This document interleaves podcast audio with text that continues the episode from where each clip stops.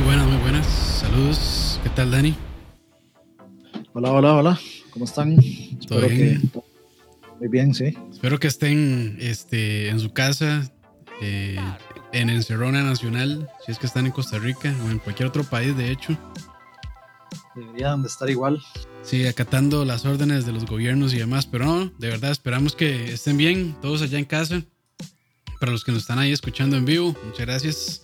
Y bueno, eh, bienvenidos a una semana más, semana con lag. Y pues bueno, como empezamos diciendo, no está de más ahí acatar las órdenes de los diferentes gobiernos, depende del país en el que estén.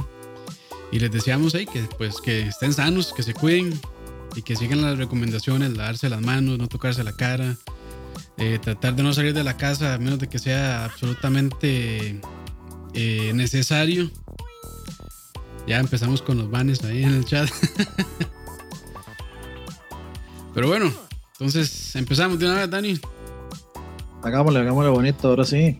Así es, este, y bueno, eh, a causa de, bueno, pues el coronavirus, que de hecho hasta hace poco me di cuenta que en YouTube como que banean, bueno, no, no que banean, sino que este, le quitan la monetización a los videos cuando mencionan el nombre del virus. ¿En serio? sí, mae. Entonces está, está, viendo unos videos y la gente cuando dicen coronavirus le pone el VIP. Rarísimo, mae, pero ahí, quién sabe por qué. Varas de YouTube. Tal vez para no generar histeria, eh, videos con que generen tal vez histeria masiva o nada así. Hey, puede ser, mae, como hey, tipos como Alex Jones. Bueno, creo que ya Alex Jones no está en YouTube, pero gente, hay mucha gente como él en YouTube y pues ese tipo de personas a veces no, no son la mejor fuente de información. Entonces me imagino que, que, intentan ahí, por ahí, hubo un tipo de cierto medio geek nacional que compartió un video en su canal este, súper irresponsable sobre el coronavirus. Pero, ah, pero es que bueno, es que ese mae ese mae que va, ese mae sí tiene problemas serios, yo creo. Sí, pero que. que sí, no, muy responsable. Pero bueno, eh, para empezar entonces, y bueno, como les decía, a causa del coronavirus, pues ya ahora sí es oficial, el E3 de este año de 2020 fue cancelado oficialmente. Eh, creo que se debía venir realmente y pues en mi opinión muy personal es que hubiera sido bastante irresponsable seguir adelante con ese evento, la verdad por supuesto que sí. Sí, creo que. Sí, yo, yo creo que ese, ese evento se iba a cancelar, sí o sí. Sí. aunque ellos hubieran querido, los, el condado de Los Ángeles lo hubiera cerrado o las compañías hubieran dicho. Ah, no vamos. sí. sí, no vamos. Y no, de hecho, de ya varias desarrolladoras, entre esas Devolver Digital, ahí está en Twitter diciendo cancelen sus viajes al E3. Dina les está diciendo a todos los asistentes que cancelaran todos sus planes. De hecho, fueron ellos los que forzaron como el. Empezaron con. Sí. Está bueno, man. Está, está, bueno que lo hicieran y, y otra cosa más que agradecerle a Devolver Digital, además de sus, sus presentaciones rarísimas. Rarísimas, que todo el mundo las ama por lo mismo, por lo bizarro que son. Y, sí, por lo cínicas y sarcásticas que son este, hacia el mundo de los videojuegos humor negro como te gusta. sí, pero bueno, en parte también del comunicado oficial de la ESA, que son los organizadores, dijeron que eh, consideran hacer shows en línea, bueno, o hacer los anuncios en línea como para no perder esa ventana. Eh, de muchas empresas ya también pues habían invertido esfuerzo, dinero, tiempo en preparar de, toda la logística del E3 y pues no creo que vayan a desaprovechar esa fecha. Ya sabemos que este, ahora con los medios que hay digitales es fácil llegar a la gente, a sus fans. Eh, y es, es, raro decirlo, pero bueno, creo que Nintendo estuvo un poco adelantado a su época, forzosamente, claramente, porque cuando inventaron todo esto de los directs y además fue una medida para recortar gastos, pero al final creo que terminó siendo un formato bastante amigable para todos. Entonces, pues creo que muchas empresas lo van a copiar. Sí, yo, yo creo que esto cambió todo. Antes, eh, o sea, si no hubiera pasado esto, hubiera sido más difícil como que forzar la. O sea, forzar la mano a que, la, a que tanta gente de forma tan masiva de, este, se decida hacer otra cosa. Sí. sí, Eso sí forzó, forzó a cambiar completamente el paradigma de lo que es el E3 y de ahora vamos a ver todo digital y y yo diría que es muy probable que, que nos quedemos así, pero hay que, hay que ver qué va a pasar. Sí, yo creo que, bueno, para nadie es un secreto que también el E3 ha estado cambiando. O sea, creo que el último E3, eh, digamos, clásico, eh, a como se acostumbraba a hacer solamente para medios, fue el 2016, que fue la primera vez que fuimos todos como SP juntos. Y ya después de eso, pues abrieron el evento para, ¿cómo se llama? ¿Cómo le decían? Para fans y demás. Entonces, pues eh, claramente se veía un esfuerzo de la ESA por tratar de cambiar un poco el, el, evento que ya estaba, no sé si perdiendo relevancia, pero eh, ya, ya, no, ya, no era, ya no estaba tan, digamos, ¿cómo decirlo? O sea, como ya, la, como ya las empresas pues podían llegar a su gente, a sus fans de manera individual pues ya están viendo que eso estaba empezando a afectar, entonces empezaron a cambiarlo. Pero sí, sí, entonces yo creo que a partir de, de, este año, que bueno, es un cambio bastante fuerte y forzado también, este, ya veremos cómo se sigue comportando el E3. Y bueno, y dentro del comunicado oficial, de hecho, no dijeron como que se suspendía hasta nuevo aviso, que se iba a reprogramar, dijeron se cancela de una vez. Eh, no, como el, no como el GDC que dijo, vamos a buscar otra fecha luego. Sí, y bueno, siento que, que en realidad fue temprano. O sea, pudieron haberse esperado un poco más para decirlo y ver cómo se desarrollaba pues este asunto de la, de la pandemia del coronavirus. Sí. Eh, todavía quedan tres meses. Tal vez de aquí a mayo ya esté un poco más controlado, ya haya algún tipo de vacuna inclusive. Puede que sí, pero es, lo veo difícil, la verdad. O sea, Igual hubiera sido muy complicado jugársela a seguir con todo en pie hasta. Sí, sí, sí. O sea, yo creo que sí tomaron la decisión correcta. Sí. Lamentablemente sí, hay mucho dinero ahí y también pues creo que hay empre empresas que se van a ver, este, bueno, en realidad toda la economía mundial está sufriendo muchísimo. Eh, la bolsa tiene, no sé, como dos, tres semanas por ahí de, de venir en caída. Este, entonces, pues, esto puede provocar incluso una recesión económica de a, cierto nivel. Entonces, pues, ya veremos. Y sí, lamentablemente mucha gente, pues, les va, les va a afectar esto, sobre todo a los desarrolladores pequeños que eh, aprovechan la fecha. Muchos, algunos alquilan hoteles alrededor del, del Staples Center y demás, como para presentar ahí juegos y demás, pero ya, ya veremos qué, qué sucede con, con eso, pero bueno, entonces sí, ya, ya se canceló oficialmente el E3 de este año, de 2020. Quiere decir que si el último E3 clásico fue el 2016, eso querría decir que como, como fuimos todos, el mexicano lo arruinó. Sí, se dieron cuenta que entró Roa y dijeron ya hasta aquí. Hasta aquí, No llegó, más. hasta aquí llegó el E3 como se conocía.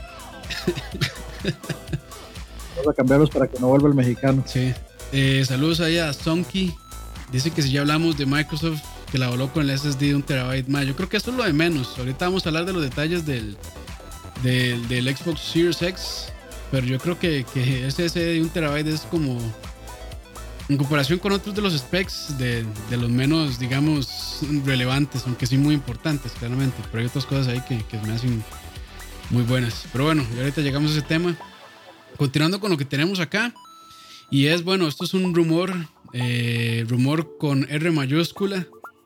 Y es que, bueno, aparentemente Sony está buscando comprar varias IPs de Konami, entre ellas Metal Gear, Castlevania y Silent Hill, para poder producir eh, videojuegos exclusivos para su consola.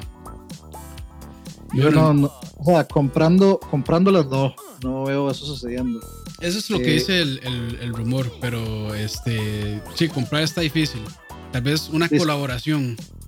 Licenciándolas sí, comprándolas de fijo no. Es que Konami jamás va a vender eso. Sí, No es que eso también, eh, es- eh, o sea, nosotros nos burlamos de los pachinko y todo, pero eso es una industria gigante y esas IPs, meterlas en pachinko, hacen que la gente vaya a buscar los pachinkos por esa marca, por esa, por la experiencia de, de que Castlevania y de que Metal Gear y de que Silent Hill, entonces jamás van a vender esas franquicias, yo lo dudo muchísimo, sinceramente. sí, no, tal vez una colaboración que al final Konami creo que sí ha demostrado que está bastante dispuesto a prestar, digamos, sus IPs a desarrolladoras serias.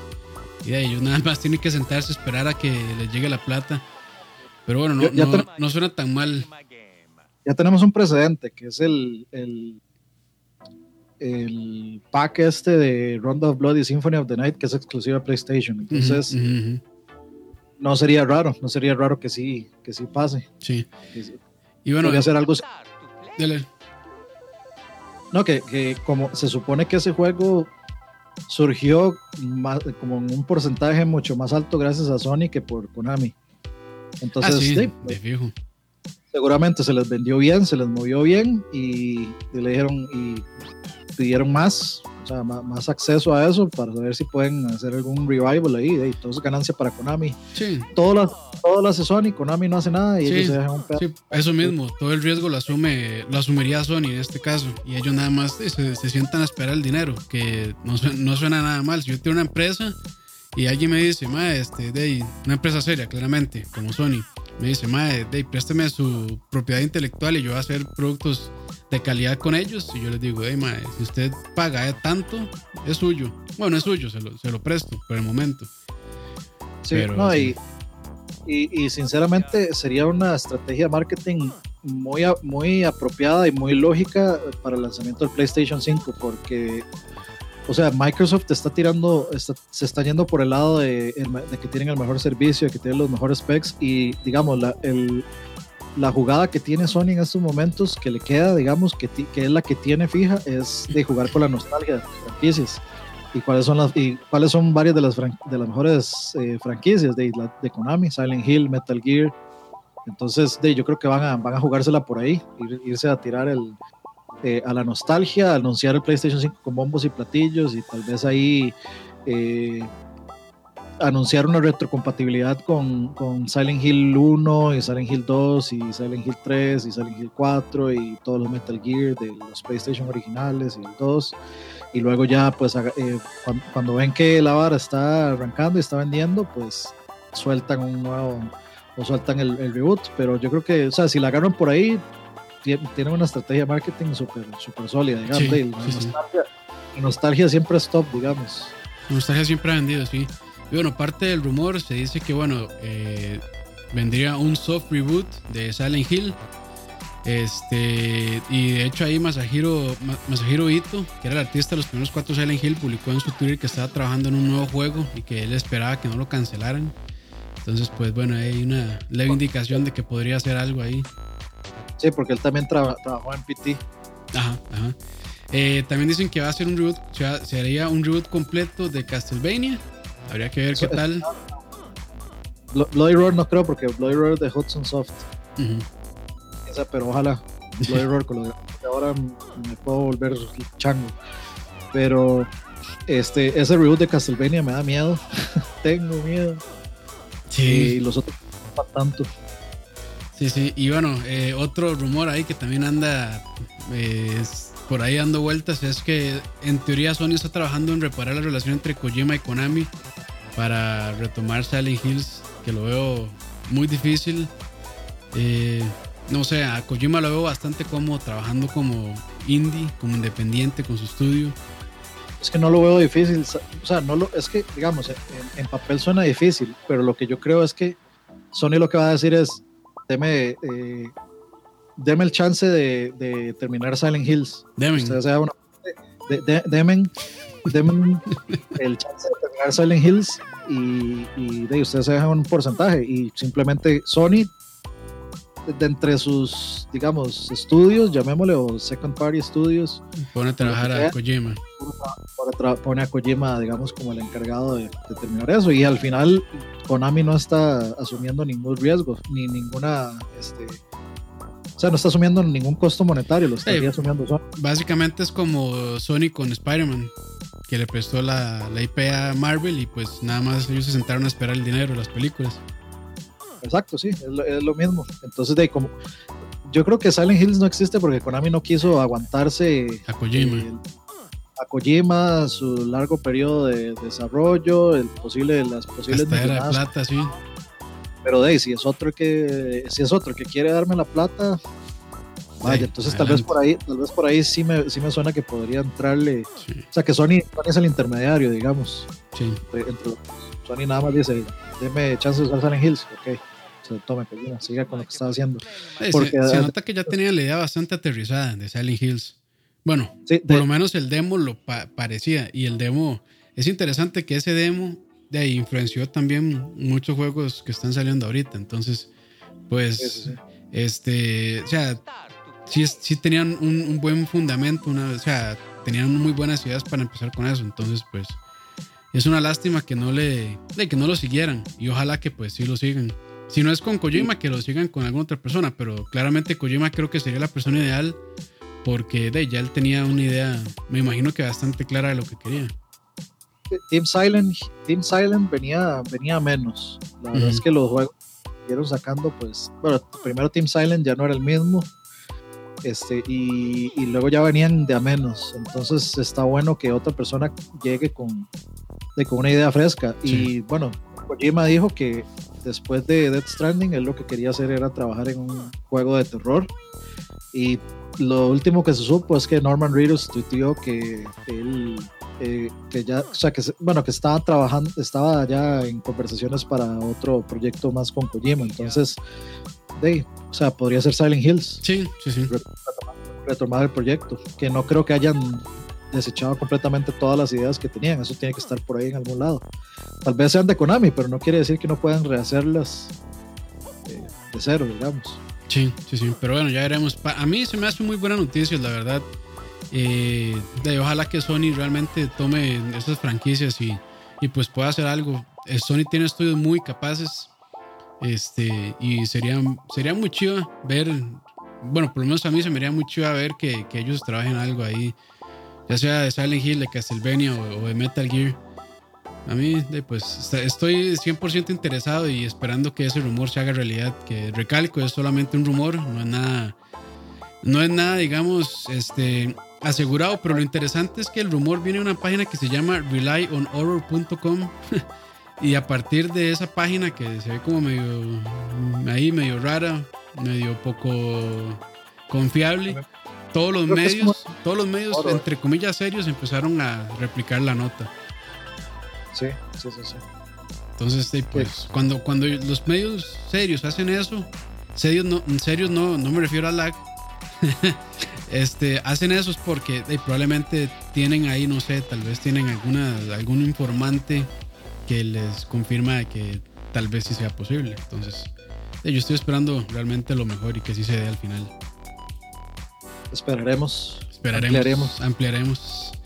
Y bueno, continuando con las noticias, eh, gracias C Project Red de nuevo. Dice que los reviewers podrán jugar Cyberpunk 2077 varias semanas antes de su lanzamiento el 17 de septiembre. Y eso pues a mí... ojalá lo tengamos en, en, Central Gaming y en LAG. tendremos el placer de esperar a que otras personas saquen el, el review para leerlo. sí, sí. y, eso realmente a mí lo que me da es confianza. Eh, de que, están confiados. están confiados en que su producto sea bueno y que se lo den a los reviewers con bastante tiempo de anticipación no sé cuánto, y supongo que por lo menos, no sé, dos, tres semanas, un mes antes del, lanzamiento, para que puedan hacer su review. Este, de eso, desde ya como que va, por lo menos va creando una imagen positiva hacia el juego. Yo todavía, yo todavía no lo tengo preordenado porque quería Collectors y es Y, y, yo todavía no sé qué hacer con ese juego. No sé si comprarlo en, en consola. Yo creo que mi PC no lo correría suficientemente bien, pero no, sé qué hacer, si esperarme a la siguiente generación. No, creo que me vaya a poder aguantar. Sí, es que se ve también, y hablando, bueno, ahorita hablamos de la siguiente generación, pero sí, bueno, en PC tal vez sí lo corra, no a full, pero tal vez sí lo corra. Eh, pero ya veremos. Lo que sí es que, bueno, para mí ese Project Red es muy buena desarrolladora y muy amigable con, con el usuario pero creo que sus juegos de lanzamiento no son los más pulidos. O sea, siempre salen con ciertos problemillas, bugs, gráficos, desempeño, incluso hasta ya cuestiones técnicas que a veces impactan directamente el, el avance del juego. Entonces, espero que con Cyberpunk 2077, más que lo, este, lo retrasaron varios meses, que puedan darle esa pulida realmente para las consolas de actual generación y que nos hagan con ese montón de problemas, porque me parece que Witcher 3 salió medio quebradillo. Este. en su momento para, para las consolas. Incluso para PC también. Para PC no salió tan mal, pero creo que quienes más sufrieron fueron los, los usuarios de consola. No sé, bueno, yo, yo lo jugué y a mí sinceramente no. pero es que yo, o sea, yo, yo, creo que yo tengo esa suerte. O sea, todo el mundo reporta un montón de glitches y bugs y todo, y yo no. O sea, a mí rara vez me pasa algo. Y, y, eso que yo soy de los que quiere que les pase porque a mí me dan risa. En su gran mayoría. yo llevo compilaciones de fails y bugs y esas barras porque me da demasiada risa. Y nunca me pasa. Pero, o sea, pues, yo la experiencia que tuve fue. Buena, positiva. Lo más perfecto que puede estar de ah, ser perfecto. Ah, bueno, bien, bien, la verdad. O sea, a mí sí me pareció escuchar ahí este, que hubo varios problemas técnicos, pero pero de, esperemos que no sea el caso de CD Projekt Red. Y bueno, continuando con CD Projekt Red, es que ellos dicen que una vez terminado Cyberpunk 2077, eh, van a empezar a trabajar inmediatamente en un nuevo juego de Witcher. Eh, ellos habían dicho que ya como que habían sí, Witcher 4. Ahí, bueno, ahí que, habría que esperar porque ellos habían dicho que no querían, querían seguir trabajando en Witcher, pero no necesariamente con Geralt como personaje principal. Entonces, como que, muchos apuntaban a Siri yo, yo, lo que, eh, yo lo que leí fue que ellos dijeron que no iba a ser Witcher 4, que iba a ser un juego ambientado en el mundo de Witcher. Eso mismo. Pero que no iba a ser Witcher 4. Sí, sí, sí. O sea, que no, que no iba a tener a Geralt como personaje principal. Pero bueno, sí, ahí eso es básicamente eso. Entonces, pues bueno, ya sabemos que luego de Cyberpunk vamos a tener que esperar, qué sé yo, unos 5 o 6 años tal vez para el próximo juego de CD Projekt Red. No hay problema ahí. No Siguiente hay problema. generación un push ahí superior y de imagínense lo que puede lograr sí Project Red en gráficos con los ah, Cyberpunk hace 5 años. Sí, sí, sí. Ya era increíble. Full RTX y full de todo por ahí. intenten algo VR de aquí a 5 años. Ah, esa tecnología también. Hay que ver a Alex. Yo, yo, le tengo mucha fe a Alex. Sí. Me, me reenamoré del VR otra vez. Sí, sí, Alex se ve muy bien y este, de, si alguien podía hacerlo, yo creo que era también Valve y pues ya casi sale, creo, Alex, ¿no? Un par de, par de semanas, creo, ¿no? Sale en este mes, como el 20 y algo sale. Pucha, es que este mes está feo. Sí, el 20, que es eh, el viernes, sale Doom. Ay, el viernes. Eh, Nio, creo que salía por estos días, o, o si no es que ya salió, Nio 2 ya salió, de hecho el mío ya shipió. Ah, ok. Ori ya lo pasé. y el, sí, el, es como el, el 30 es Doom. No, mentiras. El 20. no, el 20 es Doom, el 30 y, el, 30 y otro juego, pero no me acuerdo, creo que es Alex. El 19 la demo de Resident 3, pero ahorita hablamos de eso. Hablamos de eso, sí. Pero bueno, ahí avancemos entonces para no pegarnos ahí. Bueno, este sucedió lo que muchos pensaban imposible y es que, bueno, Horizon Zero Dawn eh, Complete Edition va a estar llegando a la PC en junio de 2020, si no me equivoco. Y bueno, no han compartido muchos detalles, pero de lo que han compartido es que va a soportar resoluciones ultra, ultra wide. Me imagino que bueno, va a soportar 4K, eh, más de 60 cuadros y todo este tipo de cosas. Entonces, pues creo que esto cambia mucho el panorama de, de lo que conocíamos como, como exclusivas hasta el momento, por lo menos para PlayStation. Claro, esto no confirma que todas las, bueno, todas las exclusivas Fear Parties de PlayStation vayan a salir en PC, pero hey, quien quita un quite. Muchos decían que, que ese rumor de Horizon no era realidad y bueno, ahí terminó pasando. Yo creo que como es costumbre, Sony está haciendo algo que ya alguien más hizo. Sí. Y quiere quiere, probar y bueno, es como la tercera o cuarta vez que lo digo y quinta con la de Central Gaming del la próxima semana. Pero yo lo que creo es que Sony lo que está haciendo es lo que hace Nintendo. O sea, tira sus juegos exclusivos. Eh, los, nosotros que compramos la consola y lo disfrutamos, lo tenemos ahí, le sacamos el jugo y luego un tiempo después lo tira a PC y lo tira a full precio y lo vuelven a recomprar a full precio. Entonces, eh, yo creo que es una estrategia que ya a Nintendo le sirve. Nintendo tiene en su ventaja que los peceros pues eligen, o sea, pues es un aspecto de portabilidad, pero en este caso el aspecto debe ser un exclusivo de poder jugar un juego que de alguna otra forma no hubieran podido haber jugado no para la consola, creo que es el, es, es el atractivo, es el atractivo y yo creo que sí pagarían los 60. Esperaría que no lo piraten. O sea, si realmente quieren que, que las compañías hagan esto, no, lo piraten. Y no, ahorita van a decir de no, coman, coman mierda todos, nos, vamos a lo de siempre. Nintendo va a tirar juegos a PC, que bueno, exclusiva. No, lo que me refiero es que Nintendo vende juegos de hace 5 o 6 años como nuevos. Y la gente que tiene una PC normalmente tiene un Switch porque es una consola portátil. Entonces, eh, ese, ese, tipo de juegos que Nintendo revende, indies especialmente, o, hasta de Witcher en, algunos casos, pues la, gente de PC, aunque ya está acostumbrado a tener la mejor versión por mucho, lo vuelve a comprar por la portabilidad. En este caso, el atractivo de un juego como Horizon, pues es la exclusividad. y el chance de jugarlo a lo máximo. Sí, sí. Pero, de ahí, yo, bueno, yo fui uno de los que pensaba comprar Dead Stranding en PlayStation 4, día probablemente de salida, pero de lo anunciaron en PC, yo dije, no, prefiero esperarme, la verdad. y a mí, sí, y a mí, este, yo pasé eh, Horizon en, en, en, PlayStation, juegazo, me pareció excelente, y probablemente lo vaya a volver a comprar en PC y lo vuelvo a jugar porque, o sea, no, creo, siento como que lo jugué muy a la ligera y no le puse tantísima atención a la historia y a ciertos detalles. Entonces, pues, este, para mí es una muy buena oportunidad de rejugarlo. Y de ahí, eh, en la plataforma de mi preferencia, y pues, pues bien. Esto de ahí, pues abre toda una discusión realmente de, de, si para la próxima generación, cómo se van a comportar las exclusivas, si van a seguir esta ruta o si no. Eh, de ahí, yo como usuario que tengo PlayStation y usuario que tengo PC, pues me alegra que ojalá siguieran bajo esta, bajo esta línea, pero realmente me parece algo difícil, sobre todo con juegos como God of War o The Last of Us 2, cosas así. Pero de, si, si vienen, pues yo las, las recibo, como dirían en las iglesias, eh, y sería una gran bendición. mi, mi vaticinio es que va a pasar eh, que lo van a tirar en consola y años después lo, lo van a soltar en PC. Sí, entre comillas, entre comillas, exclusiva temporal en PlayStation. Porque yo lo, o sea, yo lo que considero es que los usuarios de PC no se van a pasar a consola por las exclusivas.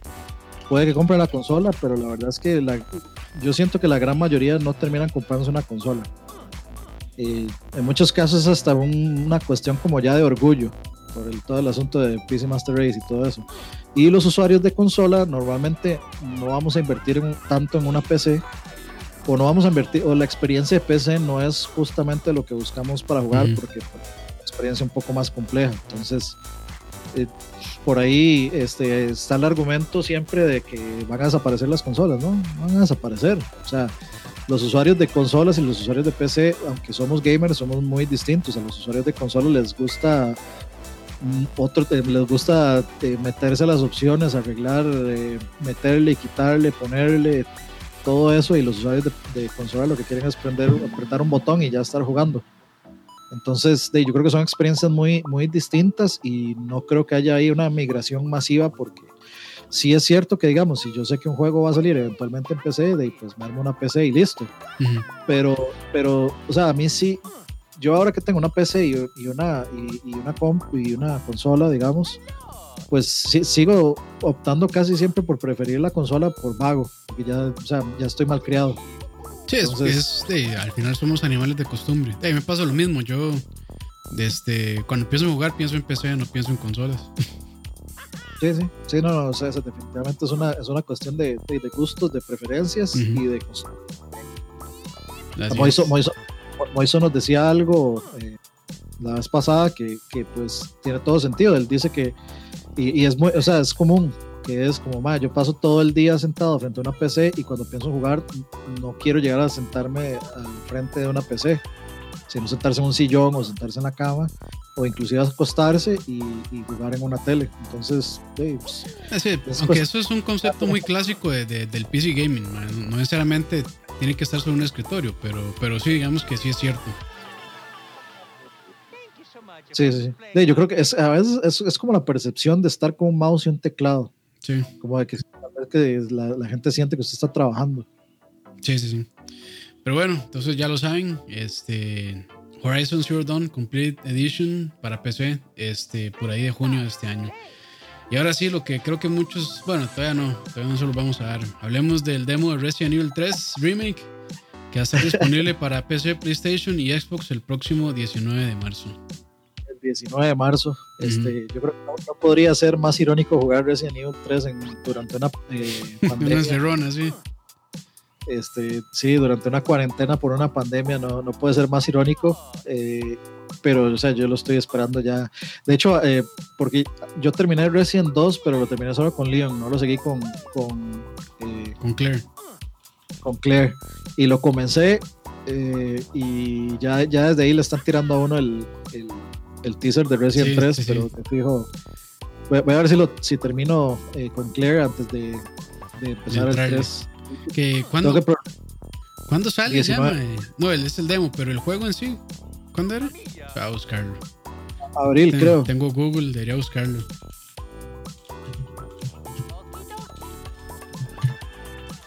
Dice abril 3, 2020. sí, ya ah, falta, falta nada. Sí, falta nada. Bueno, pero y es que abril también va a estar bien pesado. El 10 sale Final Fantasy. Eh, Final Fantasy 7 Remake. Sí. Eh, no, no, es que estos, estos dos, bueno, eh, abril, marzo, pucha, va a estar pesado, pesado, como te gusta. Pero bueno, ya, ya lo saben, entonces. Eh, vamos a tener review en Central Gaming, va a haber review de Resident Evil 3. Ah, muy bien. Fecha de lanzamiento. Ah, muy bien, qué bien, qué bien. Tengo entendido que Michael, Michael este, logró tener código para hacer reviews de antes, entonces creo que Michael se va a tirar con ese exclusivo aquí en LAG. Ah, ya lo saben. Tequeando secretos. secretos profesionales. Pero bueno, ahora sí, lo que estaban esperando todos, excepto Saúl. Especificaciones técnicas del Xbox One Series X ya finalmente oficialmente reveladas. Este, yo pensé que ya habían sido reveladas como 20 veces pero... Es la, cuarta vez que lo revelan. sí, entonces no entiendo, yo, o sea, me desperté hoy en la mañana y leí los titulares y yo como, pero no es que ya hayan hablado de esto, no es que ya lo habían este, hecho oficial, pero bueno, aparentemente no. Entonces, de ahí rápidamente, eh, los specs, CPU es un Zen 2 de 8 eh, núcleos, me imagino que 16 eh, hilos a 3.8 GHz, eh, GPU de 12 teraflops, eh, die size, bueno, el tamaño del die, pues no importa la verdad. La memoria 16 GB de GDDR6, o sea, GDR6. Eh, Perdón. O sea, del tope de línea. Sí, tope de línea, correcto. Eh, va a traer, bueno, y esto fue algo que yo no me lo esperaba realmente, que va a ser este un NVMe SSD de un terabyte. Eh, no es custom, o sea, es, no es como el, la típica este, regleta esta que, que, venden para PCs. Yo realmente pensé que iba a ser un SSD normal de SATA. Cada vez, apunta, que va a ser caro, man. Sí. Yo, cada vez esto apunta que, que, va a tirar como por ahí los 7, 8 tejas. Ya veremos, pero, o sea, con estos specs, sí son. Digamos, sí se ve que va a estar caro, la verdad. O que, bueno, ellos asuman pérdida, que siempre ha pasado eso también, ¿verdad? Estamos hablando que esto fijo va a estar arriba de 500. Sí. Fijo. Sí, sí. Eh, bueno, va a tener soporte para eh, memoria expandible, removible también. Eh, que, de hecho, ese de va a ser un disco duro que es que por ahí entra un poco medio polémica, que es este propietario. Ajá, correcto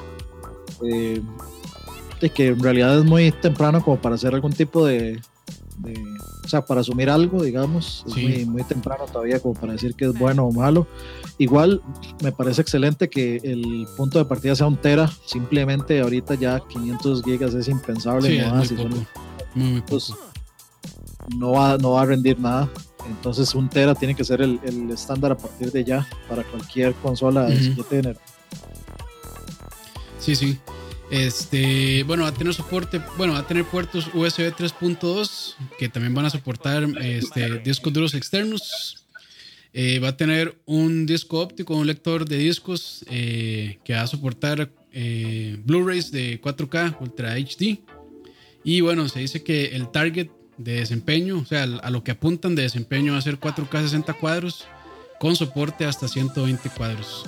Que bueno, que le 4K me alegra, me alegra un montón oírlo que ese sea el target. Sí, ojalá que sea así, porque creo que esta generación me parece, y, ahí me corregirán si no estoy en lo correcto, el target que ellos estaban vendiendo para esta generación era 1080-60 y al final se quedaron con 1080-30.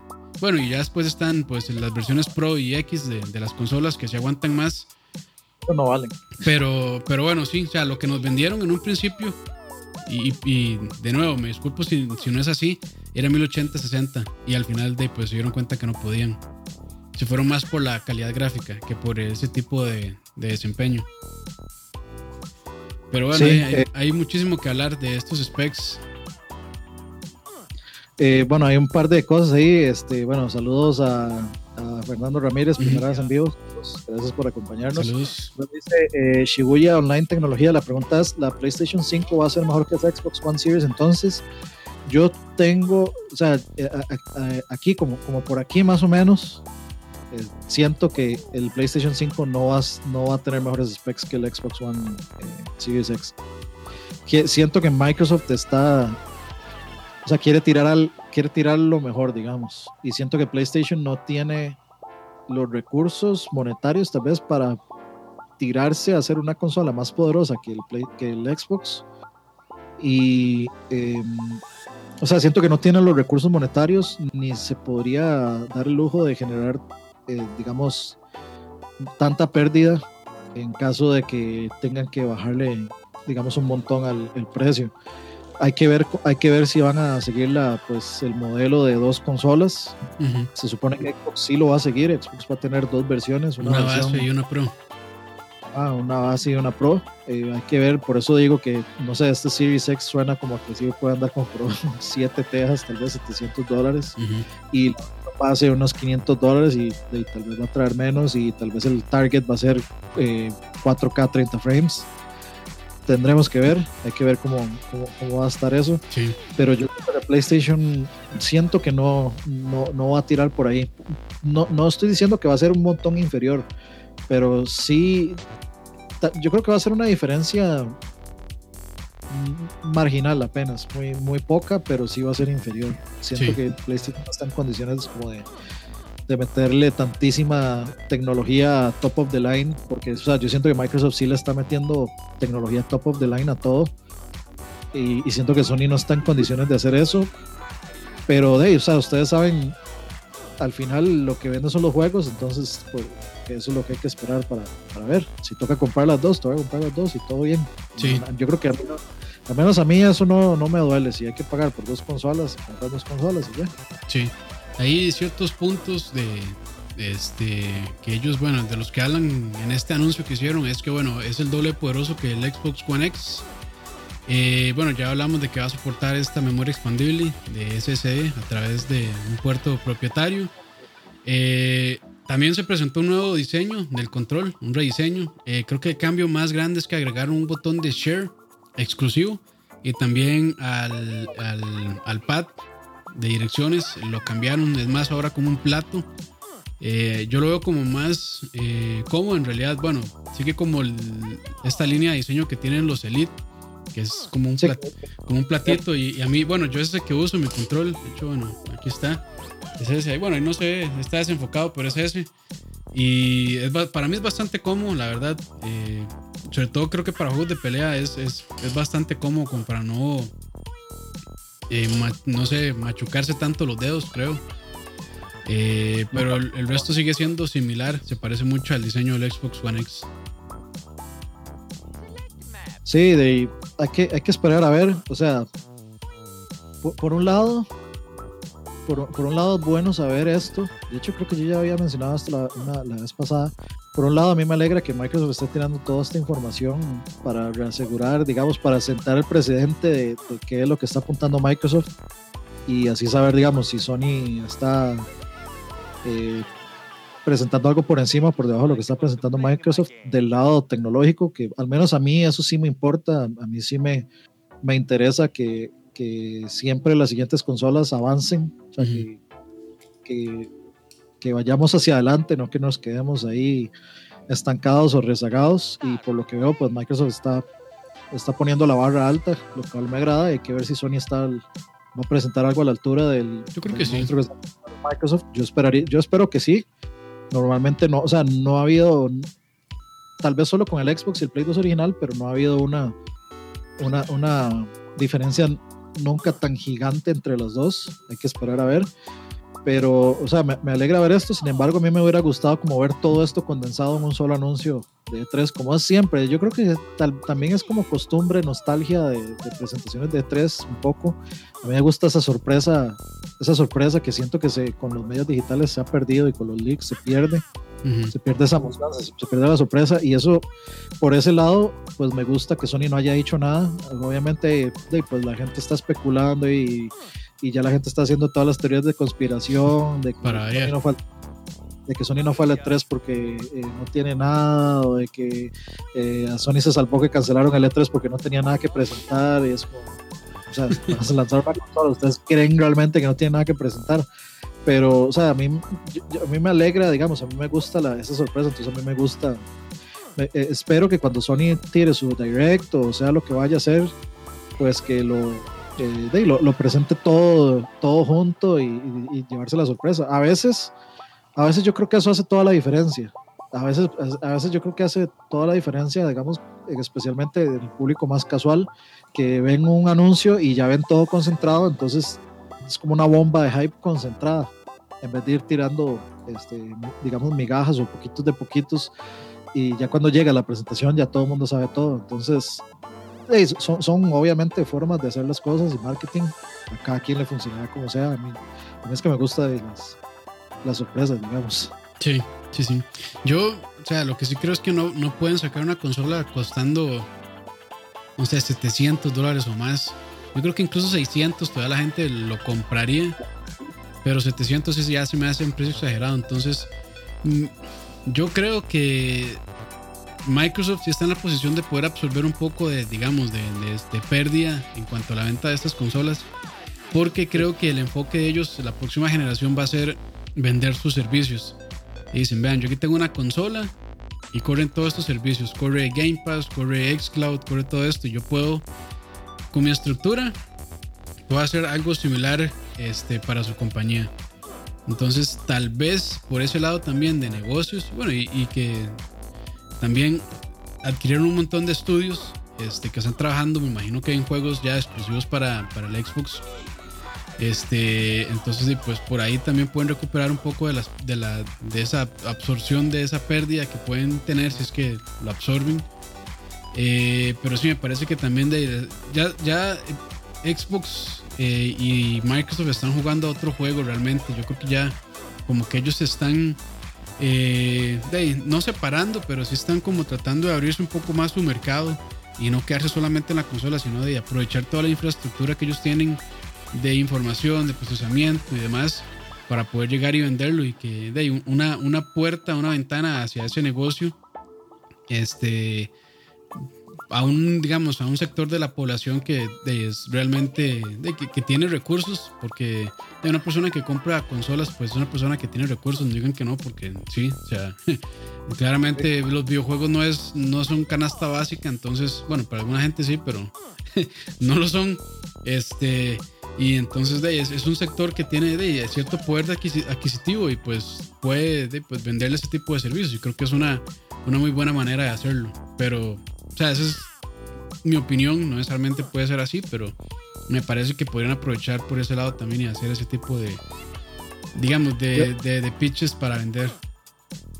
Yo lo que creo es que, eh, o sea, Microsoft lo que va a hacer es decir, vea, sí, esta consola es cara, pero usted me paga, digamos, no sé, 600 dólares y usted me paga 50 dólares, no, perdón, 70 dólares por año y, usted tiene, y no se va a perder ni un solo juego de salida.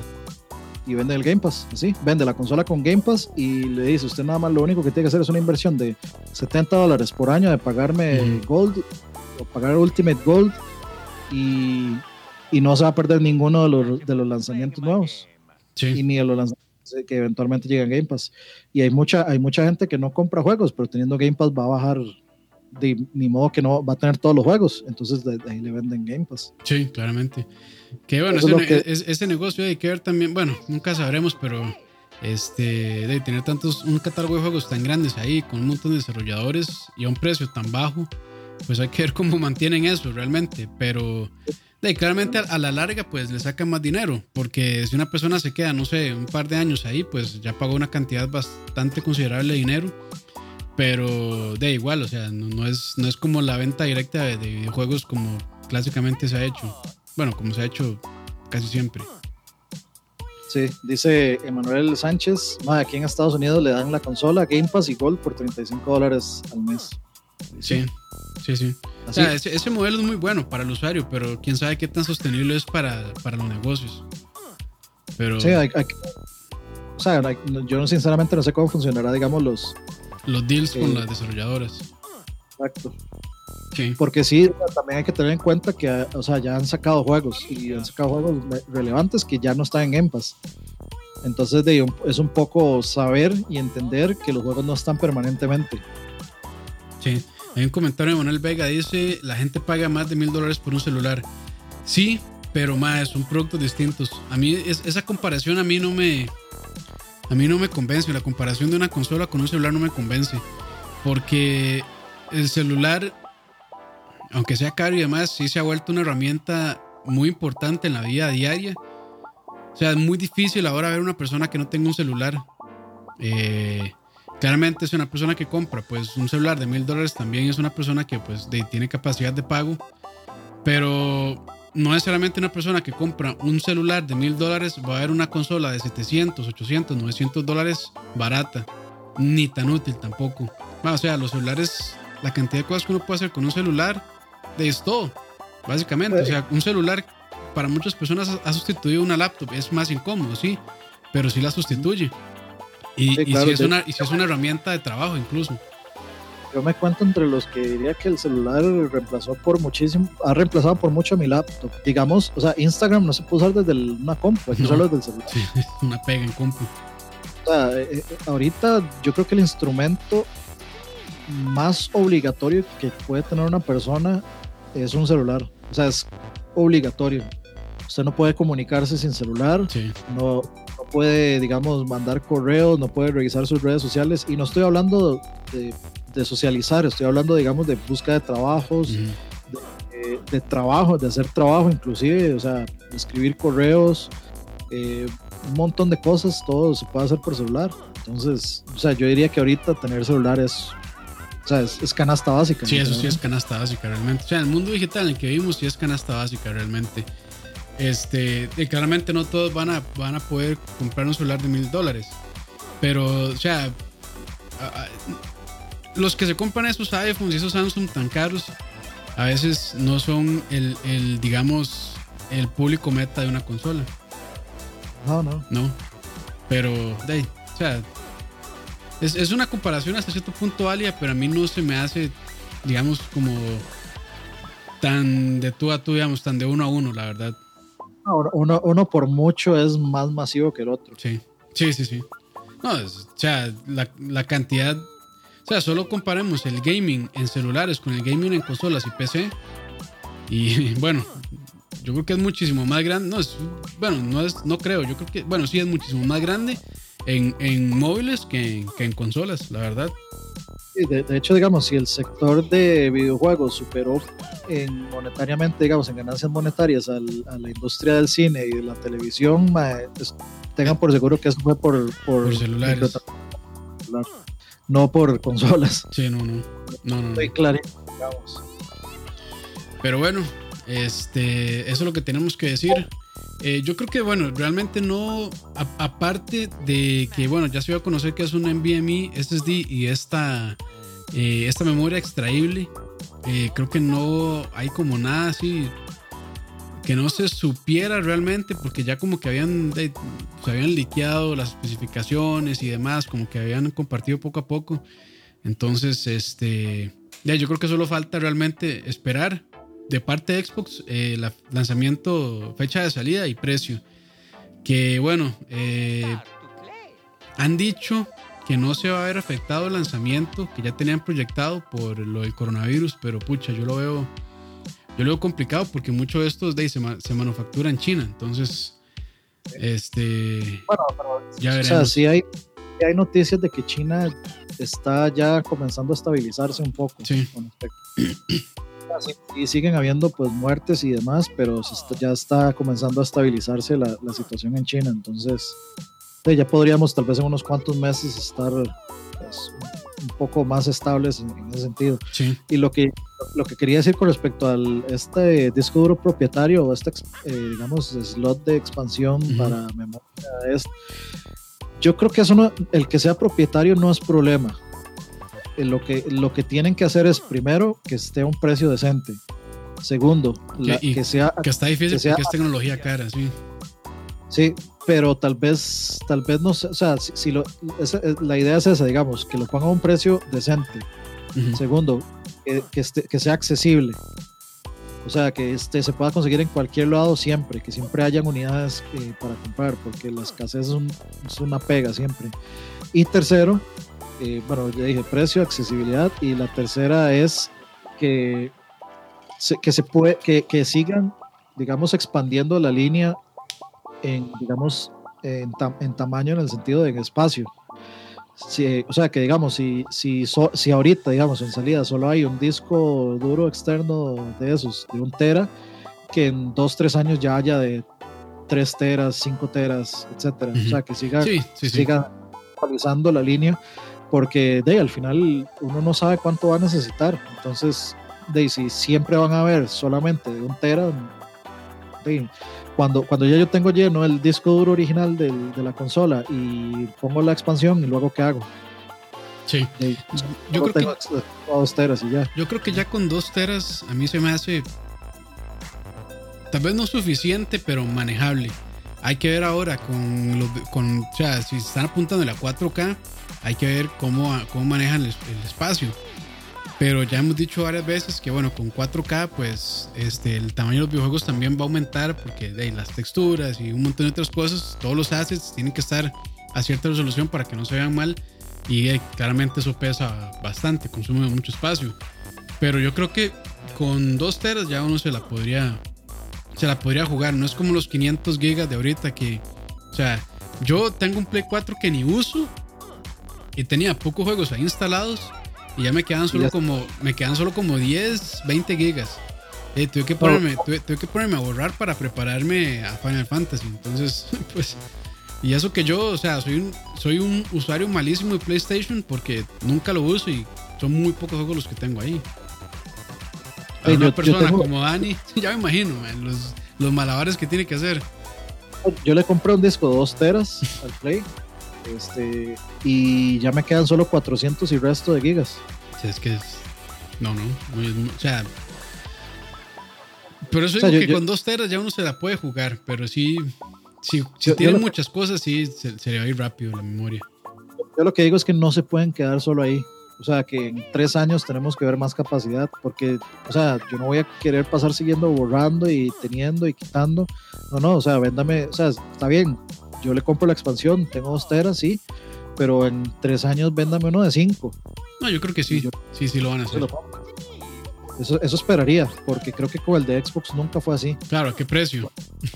Con el de Xbox 360 creo que había dos modelos. No me acuerdo si habían dos o había uno, no me acuerdo sinceramente. Había uno que tenía un disco duro minúsculo, que era un dolor, por lo mismo. Y hay otro que ya tenía un disco más grande, creo el del 360, que era propietario también. Que por eso es que la gente tiene medio miedo, porque ya, ya se daba eso por el 360. Y, y la verdad es que poder meterme a Amazon y elegir el, el digamos, elegir la marca, elegir este, las revoluciones por minuto del, del disco duro que yo quiero o el tipo de disco duro que yo quiero, en realidad es muy, es muy útil. Aunque en este caso, pues, obviamente yo no puedo elegir cualquiera porque es es un disco duro de laptop y en el caso del, del One Series tendría que ser un, un, NVMe que sea compatible con el slot S y que posiblemente no va a ser porque es propietario.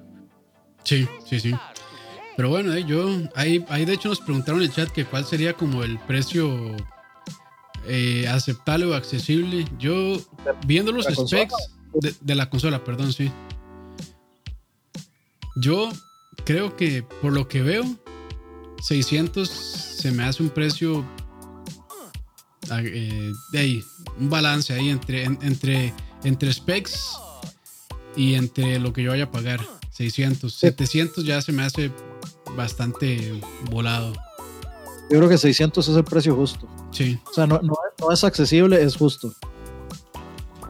Sí, yo, yo estoy de acuerdo con eso para lo que ofrece, ¿verdad? Si realmente ofrece 4, 4K 60, me parece que es... O sea, porque realmente si ustedes se compran una PC que le pueda mover 4K 60 con 600 dólares, no lo van a... O sea, difícilmente le llegan, tienen que pagar un poco más de eso, realmente. bueno, y, yo, y, yo, y yo para cerrar, voy a decir que me gusta mucho el diseño, la verdad. Ese diseño de Torres se me hace muy atractivo. Erecto, Erecto, sí.